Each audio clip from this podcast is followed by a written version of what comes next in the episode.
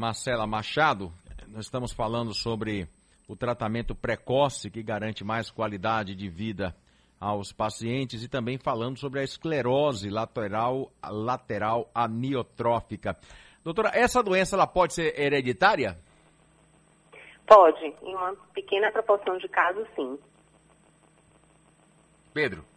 Doutora, é, com relação a, ao diagnóstico precoce, como é que alguém pode perceber ou via perceber sintomas de que estaria com, com essa doença?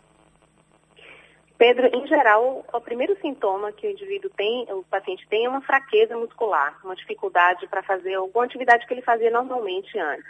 Isso pode começar no uma dificuldade para movimentar o pé, uma dificuldade para pegar um objeto, é, um movimento de pinça que a gente fala, né? Como uma escrita ou uma, andar com o pé mais mancando. Então, esse pode ser um, um sintoma inicial. Claro que não é só um sintoma dessa doença, mas é, a fraqueza muscular é um sintoma inicial da esclerose lateral amiotrófica.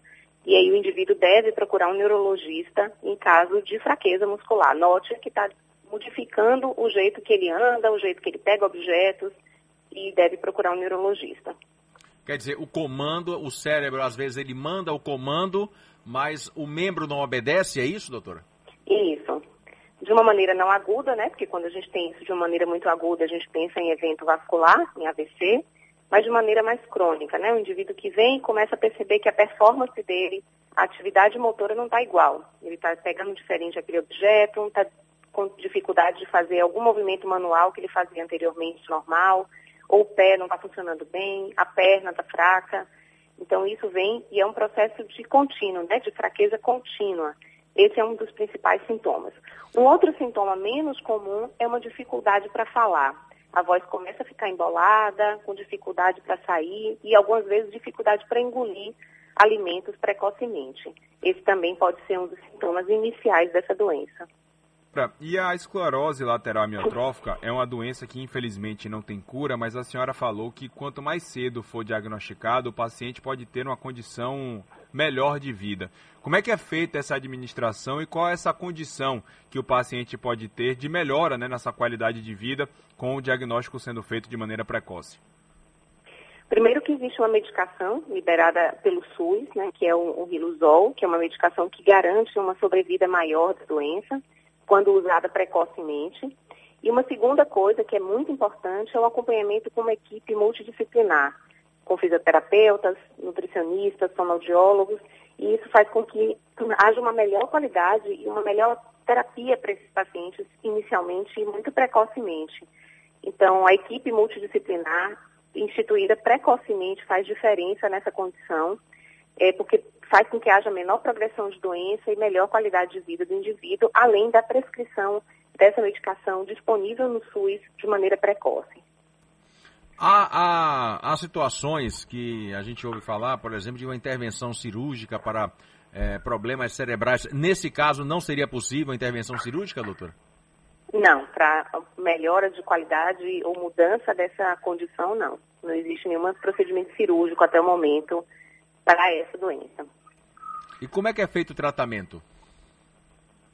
Com medicação, com essa medicação chamada, que é chamada Riluzol, e fisioterapia, fonoterapia, acompanhamento médico regular, acompanhamento nutricional, que é muito importante, porque os pacientes que têm esclerose lateral amiotrófica perdem muito peso, muita massa muscular, então acompanhamento nutricional precoce garante com que essa perda seja diminuída e uma qualidade melhor para essa condição. Perdemos um pouquinho aí a qualidade da. É... Doutor, doutora Marcela, a senhora está aí? Estou sim. Ah, e agora voltamos. É, doutor, agora é uma doença que a senhora falou que ela pode ser administrada, o paciente pode ter uma melhor qualidade de vida, mas nada disso sendo feita é uma doença que vai levar à morte, né? Infelizmente. E em quanto tempo essa doença pode, pode agir no corpo de alguém? É, isso é muito variado, mas assim, a média que a gente tem é de em torno de 3 a 5 anos entre o início dos primeiros sintomas e o óbito do indivíduo. É, tem pacientes que vivem menos, né, que a gente fala que é uma fase, uma doença mais rápida de evolução, e pacientes que vivem mais. Tempo de é, vida. É, hoje a gente tem tempo de vida. Hoje Cinco a gente tem anos. visto mais tempo de vida do que o que a gente via nessa literatura que eu estou trazendo para vocês de 3 a 5 anos. Por conta dessa qualidade melhor de diagnóstico mais precoce. Agora, a fisioterapia que a senhora falou como é, uma das formas também de tratamento, ela, ela é contínua? Ela é contínua. Desde o momento do diagnóstico até o final da vida desse indivíduo, deve ser mantido o acompanhamento com a equipe, com fisioterapeuta e equipe multidisciplinar. Se imagina até, né, Pedro, que é, a doença, é, a esclerose lateral, lateral amiotrófica, ela seja uma doença que atinja uma faixa etária mais avançada. É mito ou verdade, doutora? Verdade. Atinge indivíduos em torno aí da sexta década, 55, 56 anos de idade. E acomete mais homens que mulheres, uma proporção aproximadamente de dois homens para cada mulher. Mais homens do que mulheres? Isso. Na faixa etária de 40 a 50 anos, né, doutora? Em torno de 50 anos, mais comumente. Agora, isso não, não, não existe, não está afastado a possibilidade de essa doença acometer pessoas mais jovens, até porque, como a senhora estava explicando, ela pode vir a ser uma doença hereditária, né? Isso. Mesmo nas formas que a gente não tem, não é hereditária, a gente pode ter saídas desse, dessa faixa etária que eu estou te falando. Então, a gente pode ter indivíduos que começam com 80 anos e indivíduos que começam na faixa etária de 30 anos, por exemplo. Não é o mais comum, né? O mais comum é a gente estar nessa faixa etária de 50 e poucos anos.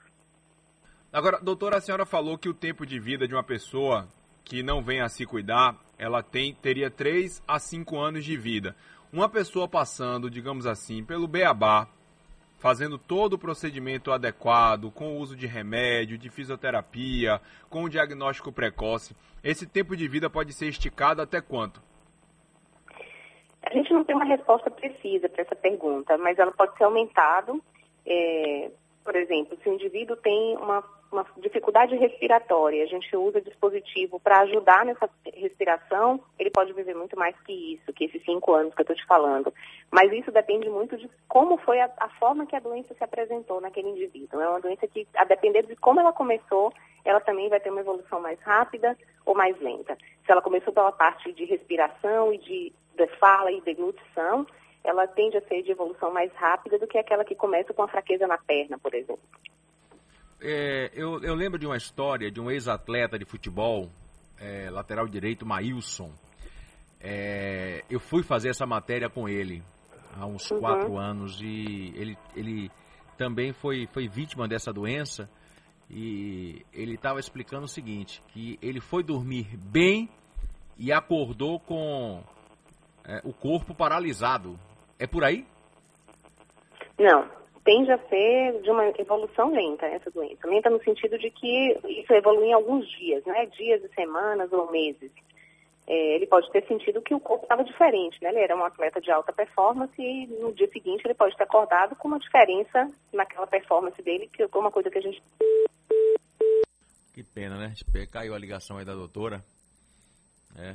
Vamos tentar refazer aí para a gente concluir aqui a nossa entrevista com a doutora é, Marcela Machado. Eu lembro que o Maílson. É, exatamente. É, o Maílson começou a fazer natação, fazer. Não é natação, fazer é, trabalho em piscina. É, hidroginástica, fisioterapia hidroginástica, na, exato, na piscina, natação né? que não tinha condição porque perdeu é, é, os membros. E aí eu perguntei para Nail. Pra, e você vê que ele tinha uma vida absolutamente normal, era um atleta é. de alto rendimento e de repente. Exatamente. Era um cara, como ela disse, um, de alto rendimento né? saudável. saudável e que a doença pegou. É, pode concluir, doutora, por favor. Sim, então a gente vê muito é fadiga, que é aquela sensação de que você não consegue executar bem a sua atividade como você fazia antes. E a esclerose lateral amiotrófica tem muita fadiga. Então, pode ter acontecido com o Maílson isso, dele acordar com uma sensação diferente do corpo, com a performance modificada, e daí perceber os sintomas né, de fraqueza que levou à paralisia né, completa, como você o conheceu. Ok. Doutora Marcela Machado, neuro, neurologista do Hospital Cardiopulmonar, muitíssimo obrigado pela sua entrevista, viu? Um abraço, doutora. Obrigado, um abraço, doutora. Obrigada. Bom dia. Obrigada, bom dia.